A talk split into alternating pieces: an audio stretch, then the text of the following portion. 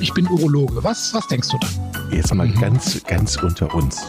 Wir müssen auch die Worte Penis und Hodensack in den Mund nehmen. Ja, ja. Und äh, das ist ja auch Sinn und Zweck äh, von so Veranstaltungen wie diesem Podcast, dass man das Ganze aus dieser Schmuddelecke so ein bisschen herausnimmt. Herzlich willkommen, neue Folge Pinkelpause. Hallo Chris, hallo Aachen. Hallo Jochen, hallo Bumstedt. Du hast mir gerade dein neues Buch gezeigt. Ja, ist geboren. Halt nochmal hoch in die Kamera. Es ist Damit geboren. alle das sehen können. in der Sprechstunde. Harnblase. Ja. Das neue Werk von dir. Seit wann Ja. draußen? Ähm, seit, was haben wir heute? Den ja, 21. April. äh, Zeit, Zeit auf zur Aufnahme. 21.. Mhm. Genau. Und es ist seit zwei Tagen offiziell geboren, das Baby. Ich habe es ein paar Tage vorher bekommen. Äh, Die Autorenexemplare werden immer vorher zugeschickt. Mhm. Und dann kann man schon ein bisschen schmusen. Wie viel kriegt, schönes Gefühl. wie, viel kriegt ein Autor? Zwei oder drei oder kriegt er 20? Verhandlungssache. 20. ich habe einmal habe ich sogar 30 rausgehandelt, aber ja. Okay. Das wäre Ähm. auch noch mal eine eigene Folge, äh, in die Autorenwelt mal einzusteigen. Aber das da bleibt jetzt alles hier unter dem Deckmantel des Schweigens. Also 20 Stück kriegt man als Autor. Mhm. Und ja, das ist dann schön, wenn man das, was man geschrieben hat, plötzlich physikalisch in der Hand hält. Und ja, mhm. jetzt geht das äh, in den Verkauf. Okay, warum sollte ich es mir kaufen? Wir hatten ja schon so ein paar Folgen über die Harnblase gemacht. Wahrscheinlich können die meisten Hörer es schon gar nicht mehr hören, aber wir müssen da einfach durch, weil irgendwann jeder im Leben mit der Harnblase irgendwas zu tun hat. Ich Ja. nicht. Blasenentzündung hatten wir schon, Reizblase hatten wir schon, die Dranginkontinenz hatten wir schon. Heute geht es um die Belastungsinkontinenz, Mhm. das heißt den Urinverlust bei körperlicher Belastung. Und wir haben dann leider noch den ganz, ganz großen Themenblock Blasenkrebs. Ja. Auch da müssen wir durch, gehört dazu, ist unser eines unserer urologischen Hauptthemen und ähm, gibt es viel zu berichten, auch viel Interessantes, viel Neues, viel Praxisrelevantes. Also genau, da kann ich, kann man entweder sich bei der Pinkelpause anhören oder im Buch nachlesen, beides möglich. In, Genau. in der Sprechstunde Harnblase. Erschienen im Herbig Verlag Okay. Wir, wir verlinken das Ganze nochmal, wo man es bestellen in die, in die Shownotes, genau. Ähm, heute geht es um Belastungsinkontinenz, hast du schon angesprochen. Ich höre diesen Begriff zum ersten Mal, die Betroffenen wahrscheinlich nicht, aber ähm, was ist Mhm. denn bitte schön eine Belastungsinkontinenz? Die Belastungsinkontinenz hieß früher Stressinkontinenz. Beide Begriffe sind aber, finde ich, verwirrend. Ähm, es hat nichts mit Stress, psychischem Stress zu tun, sondern es hat nur mit der reinen körperlichen Belastung zu tun. Und das ist wirklich wichtig zu unterscheiden, denn wir haben ja in den letzten Folgen über die Dranginkontinenz und die Reizblase gesprochen und das ist davon ganz klar zu unterscheiden. Die Belastungsinkontinenz beschreibt nur den Urinverlust bei körperlicher Belastung wie Husten, Lachen, Niesen, Heben, Treppensteigen, Springen, Haus bauen? ja? Haus bauen, genau, was auch, genau. Schwimmen? Ja, da merkt man es ja. nicht so. Okay. Okay. Das kann auch passieren, ist aber nicht so relevant dann in dem Element. Ja. Das heißt, wenn ich belaste, äh, tropft's. Ja. Das ist ganz normale Physik. Ne? Wenn der Druck im Bauchraum den Verschlussdruck des Schließmuskels übersteigt, geht tropfenweise oder schwallartig Urin verloren. Mhm. Und das ohne begleitenden Harndrang. Ne? Also du hebst was an oder du hustest und dann geht der Druck im Bauchraum hoch und der Verschlussdruck des Schließmuskels kann nicht reflexartig so schnell reagieren, dass diesem Druck von oben äh, standgehalten wird und dann kommt es zu diesem tropfenweisen oder spritzerartigen oder sogar schwallartigen Urinverlust. Du hast gesagt, jeder hat irgendwas mal mit der Blase. Wie viele Leute werden denn mit der Belastungsinkontinenz dann ähm, betroffen sein? Also wir haben ja ähm, schon mal, glaube ich, gesagt, dass in Deutschland sagenhafte sieben Millionen Menschen in irgendeiner Form an Inkontinenz leiden. Also fast jeder Zehnte äh, der in Deutschland wohnenden Menschen hat im Laufe seines Lebens Probleme, den Urin zu halten. Und von dieser riesigen Menge, sieben Millionen, haben die Hälfte eine reine Belastungsinkontinenz. Das ist eine Menge. Ja. Das ist eine Menge. Also dreieinhalb Millionen Menschen. die diesen Podcast jetzt hören Okay. müssen. Und Also wir reden hier von einer richtig, richtig, richtig großen Zahl Menschen. unterteilen, unterteilen wir das nochmal in, in, in Mann und Frau? Ja, Wer- da 95 Prozent Frauen. Und das ist natürlich gleich das Wichtigste. Wir haben auch ein paar Männer mit Belastungsinkontinenz. Das ist aber sehr selten und zwar eigentlich nur nach Operationen. Wir Männer haben ja einen Schutz vor diesem Krankheitsbild dadurch, dass wir ein kleines trichterförmiges Becken haben und dass wir nochmal die Prostata als Stopper sozusagen vor dem Schließmuskel, vor dem äußeren Schließmuskel, also dem Beckenboden haben. Dadurch tritt dieses Krankheitsbild bei Männern eigentlich nur auf, wenn die Prostata rausoperiert ist und dieser Schutzmechanismus der Prostata wegfällt oder wenn im kleinen Becken die Prostata sonst operativ behandelt wurde oder bestrahlt wurde, wo dann die Nervenversorgung des Schließmuskels in Mitleidenschaft gezogen wird. Oder wenn nach einer Prostataentfernung der Schließmuskel so ein bisschen anatomisch verlagert wird, also so ein bisschen Mhm. abkippt, dann werden die Druckverhältnisse anders und dann haben Männer auch nach so einer OP ähm, gelegentlich eine Belastungsinkontinenz. Direkt nach der OP ist das relativ häufig. Durch ein Beckenbodentraining oder eine Anschlussheilbehandlung kann man diese Rate reduzieren auf etwa 5%. Also einer von 20, ähm, der eine Prostataentfernung zum Beispiel bekommt bei Krebs, hat langfristig Probleme bei körperlicher Belastung den Urin zu halten. Alle anderen sind tatsächlich Frauen. Mhm.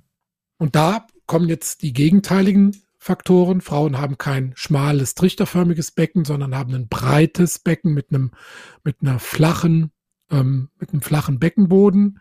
Ähm, da gibt es drei Öffnungen. Beim Mann gibt es ja nur zwei Öffnungen. Die kleine Öffnung für die Harnröhre vorne und für den Afterschließmuskel hinten. Bei der Frau liegt dazwischen ja noch die große Öffnung für die Scheide.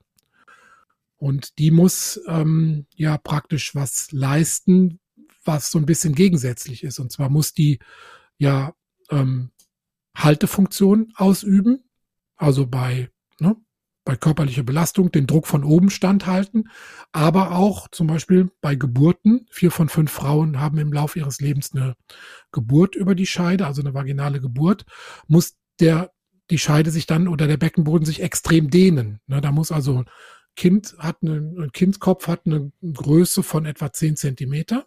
So, kannst du dir vorstellen.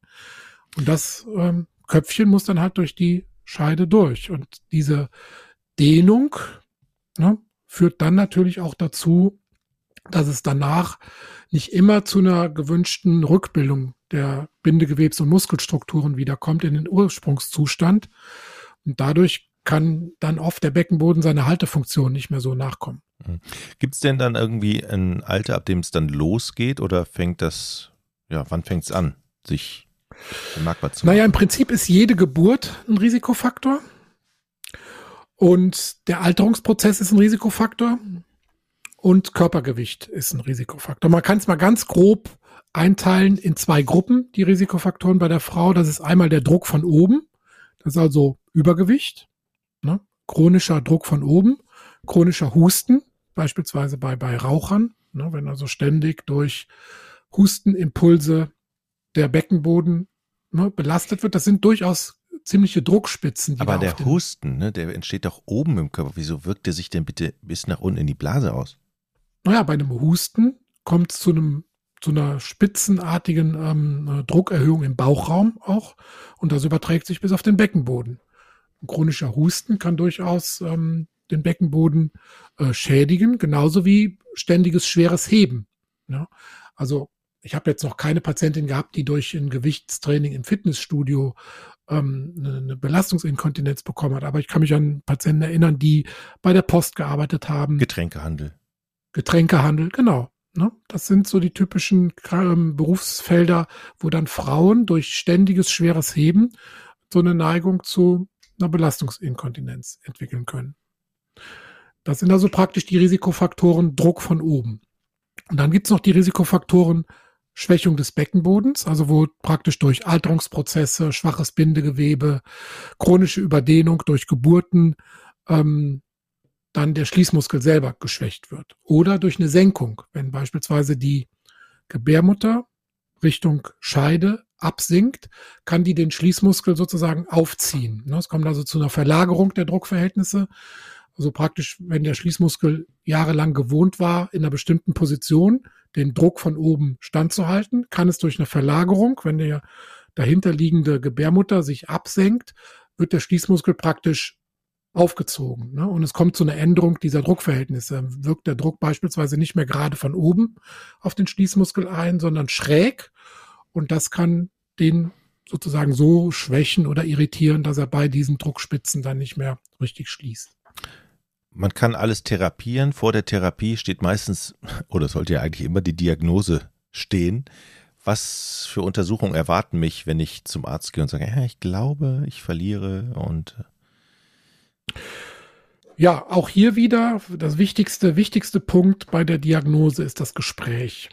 Also wenn man diese Punkte, die wir jetzt eben schon so besprochen haben, ähm, abfragt, also erstmal sieht man natürlich, besteht ein Übergewicht oder sogar eine Adipositas, ähm, wie viel äh, Kinder hat die Frau geboren, hat die danach eine Rückbildungsgymnastik gemacht, ähm, dann auch wichtig, wie alt ist die Frau? Ist es vor, ähm, in oder nach den Wechseljahren? Denn nach den Wechseljahren kommt fast immer noch der Hormonmangel dazu, der dazu führt, dass auch die ähm, Polsterung der, der Harnröhrenschleimhaut abnimmt. Ne? Das ist eine zusätzliche Abdichtung.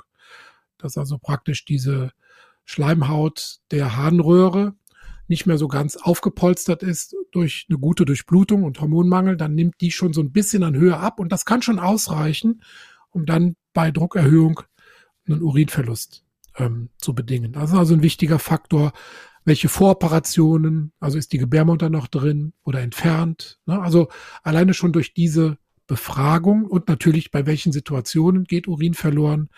Ähm, wie stark ist der Urinverlust? Also passiert es beispielsweise nur bei diesen schweren körperlichen Belastungen oder schon beim Gehen, beim Aufstehen aus sitzender Position ist auch ein Klassiker oder auch schon im Liegen, ne, wenn die Druckverhältnisse eigentlich für die Blase ja günstig sind.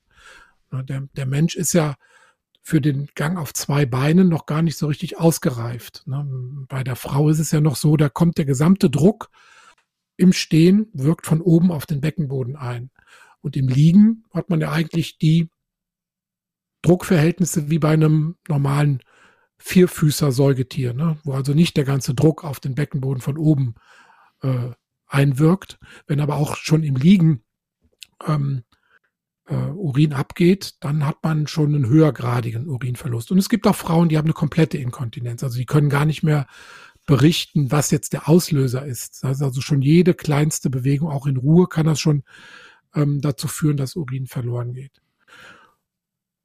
Und ein wichtiger Faktor bei der Belastungsinkontinenz ist immer, dass man ausschließt, dass ein Harndrang damit verbunden ist.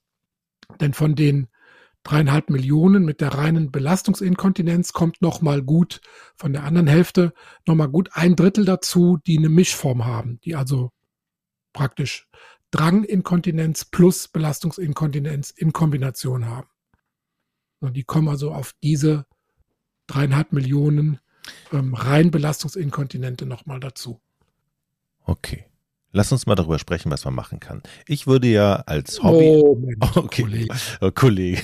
Danke, dass du mich Kollege nennst schon. Soweit ist es ja. schon. Folge 102. Dann, ich bin Kollege. Ja, den Fahrrad hast du schon gemacht. Das haben wir, das haben wir schon hinter uns. Ja, ich habe sie unterbrochen. Was gibt's denn noch? Naja, bei der Diagnostik haben wir ja bis jetzt nur geredet. Ja, wir müssen also tatsächlich doch noch so. leider. Ah ja, leider wir haben noch nicht, wir haben noch nicht angefasst. genau, wir müssen noch ein bisschen gucken. Ne? Man muss also so ein paar Basisuntersuchungen machen. Man muss einmal den Urin nachschauen, dass keine Entzündung besteht, kein Blut im Urin. Das, ja relativ, das macht ja der Urologe sowieso immer gleich zu Anfang. Und dann macht man mal einen Ultraschall. Erstmal vom Bauchraum aus, von vorne, guckt, ob die Blase leer ist. Das ist auch eine ziemlich einfache Basisuntersuchung. Und dann muss man aber auch mal auf dem Frauenarztstuhl untersuchen. Das heißt, die Patientin äh, muss einmal aufgelegt werden auf den Frauenarztstuhl. Man guckt halt diese Sachen nach, die wir gerade besprochen haben. Ist eine Senkung da? Das ist immer eine sehr wichtige Frage. Ähm, wie ist der Hormonhaushalt? Wie, wie, Entschuldigung, jetzt muss ich husten. Kurz mhm. mal meinen Beckenboden anspannen. Wie ist der Reflex, also jetzt lustig, dass ich jetzt gerade husten muss, wie ist die Reflexaktivität beim Husten? Ja, mhm. also man bittet die Patientin zu husten. Nach Möglichkeit ist die Blase in diesem Zustand dann so halb voll. Und dann kann man auch gleich beobachten, ähm, passiert da ein Urinverlust. Da hat auch der ein oder andere äh, junge Assistenzarzt schon einen ordentlichen Schwall Urin abgekriegt, weil er nicht darauf gewappnet war, dass dann doch mehr Urin abgeht, als man mhm. ähm, anhand der, der Anamnese des Vorgesprächs vermuten konnte. Da muss man dann schon mal in Deckung gehen. Ähm, das passiert. Und guckt, wie ist der Hormonhaushalt, ähm, ja, und macht dann auch nach Möglichkeit ähm, in dieser Position schon einen Ultraschall mit einer Stabsonde von der Scheide aus. Früher haben wir diese Patientinnen ähm, alle noch mit, mit Röntgenuntersuchungen traktiert. Das heißt, wir haben dann in die Harnröhre dann so ein kleines Bleikettchen, so ein Kugelkettchen eingelegt und haben dann die Patientin äh, sozusagen in einem Nachthemd in die Röntgenabteilung begleitet und haben dann in der Röntgenabteilung dann geguckt, wie verlagert sich im Stehen bei Pressen dieses Kettchen, ne, um zu sehen, wie ist die Verlagerung des, der Harnröhre und des Schließmuskels. All diese dynamischen Untersuchungen, die kann man heutzutage mit einem Ultraschall, mit einer Stabsonde im Ultraschall direkt ähm, auf dem Untersuchungsstuhl von Vaginal her machen. Also dann kann man im Ultraschall den Schließmuskel sehen, man kann den Blasenhals sehen, die Blase und kann dann auch beim Pressen sehen, wie sich das verlagert und ob sich der Blasenhals dann so trichterförmig öffnet und da Urin eintritt. Also man hat im Prinzip schon eine ganz gute Blickdiagnostik im Ultraschall, wie sich das Ganze unter Belastung verhält. Ähm, Wichtig ist halt auch, dass man das dann ähm, so ein bisschen standardisiert dokumentiert. Da muss man dann so ein bisschen auch die, die Nomenklatur lernen. Also da beschreibt das jeder so ein bisschen anders. Das ist im Prinzip wie so ein Kurzfilm, den man dann versucht mit seinen eigenen Worten in der Dokumentation festzuhalten. Ne? Also wie lang ist die Harnröhre, wie viel verlagert sie sich. Also im Prinzip eine bildliche Beschreibung dessen, was der Untersucher dann da im Ultraschall so sieht. Man kann natürlich auch den Film in der Akte abspeichern, ne, diesen kurzen Ultraschallfilm, damit das irgendwie sauber dokumentiert ist. Und wenn keine begleitende äh, Drangsymptomatik besteht, dann kann man sogar auf weitere Untersuchungen wie eine, eine Blasenspiegelung oder eine Blasendruckmessung verzichten. Ich habe das noch so gelernt, dass eigentlich diese Untersuchungen Blasenspiegelung und Blasendruckmessung standardmäßig dazugehören, weil das die Diagnostik komplettiert. Man geht aber mittlerweile dazu über, immer mehr, dass man sagt, okay, wenn die Anamnese, also die Vorbefragung eindeutig ist, wenn die Untersuchung auf dem Frauenarztstuhl mit Hustentest eindeutig ist, ähm, dann kann man auf eine invasive Diagnostik, also eine, eine, Blasenspiegelung, wo man ja in die Harnblase rein muss mit einer Kamera oder eine Blasendruckmessung, wo ein Druckkatheter gelegt werden muss, ähm, kann man dann verzichten, wenn das sehr eindeutig ist. Aber diese Fälle mit der Mischinkontinenz, die muss man dann auch mit diesen invasiven Methoden ähm, abklären. Darf ich? Jetzt? Einen Test gibt es noch, also, den habe ich dir noch vor, äh, vorenthalten. Ich wollte fragen, darf ich, es gibt dir noch einen Test, genau. das ist der, der sogenannte Vorlagentest. Ähm, den könnte eine Patientin auch selber zu Hause durchführen. Und zwar muss man eine Vorlage äh, wiegen, ja, das Gewicht der Vorlage bestimmen, diese Vorlage dann ähm, einlegen in die Hose und dann ein standardisiertes Programm durchlaufen. Und zwar empfiehlt man, dass man erst 500 Milliliter Flüssigkeit trinkt und dann ähm, ein Programm durchläuft, zum Beispiel eine Treppe hinauf und wieder hinabsteigt, dann ah. zehn, ja, zehnmal aus dem Sitzen aufsteht, zehnmal kräftig hustet, eine Minute auf der Stelle geht, ähm, fünfmal einen Gegenstand vom Fußboden aufhebt und sich eine Minute unter fließendem Wasser die Hände wäscht, um auch eine Drangsymptomatik sozusagen auszuschließen. Das macht man dann sozusagen im Verlauf einer Stunde und nach einer Stunde wird dann diese Vorlage wieder entnommen, gewogen und dann kann man anhand der Differenz des Gewichtes kann man sagen, wie stark, wie ist denn der Schweregrad ähm, der, des Urinverlustes nach dieser definierten Belastung. Und dann wird das wiederum in vier Schweregrade eingeteilt, je nachdem, wie viel Urin in dieser Vorlage oder wie viel Gewicht in dieser Vorlage zu messen war. Mhm. Ja. Jetzt darf ich. Wenn du noch kannst, wir haben noch ziemlich viel vor uns. Wir können auch einfach hier einen kleinen Cut machen und dann einfach. Die ähm, Therapie beim nächsten Mal machen? Wäre mein Vorschlag, weil sonst ist das echt viel, weil wir packen immer ziemlich viel in die Folgen rein und ich glaube, wir können das auch gerne in kleinere Portionen ja, packen. Dann ist das auch äh, leichter verdaulich und ähm, dann, dann machen wir einfach einen separaten Block für die Therapie der Belastungsinkontinenz, weil da kommen auch wieder ein paar interessante Sachen und wir wollen ja die Hörer auch nicht überfordern mit zu viel Informationen. Dann denke ich, machen wir da eine schöne kleine Extra-Folge zu. Okay, so machen wir das. Gut. Tschüss. Hast du noch Fragen? Ja, eine Menge in der nächsten Folge. Ja, du fühlst dich jetzt wieder sicher, weil das heute eine Folge war, die dich nur am Rande betrifft. Ne? Aber ich kann dir sagen, Junge, es kommen noch Folgen, da bist du wieder voll im Fadenkreuz. Gott. Chris, bis äh, zum nächsten Mal. Ciao, ciao. Mach's ich gut. bin Urologe. Was, was denkst du da? Jetzt mal mhm. ganz, ganz unter uns. Wir müssen auch die Worte Penis und Hodensack in den Mund nehmen. Ja, ja. Und äh, das ist ja auch Sinn und Zweck äh, von so Veranstaltungen wie diesem Podcast, dass man das Ganze aus dieser Schmuddelecke so ein bisschen herausnimmt.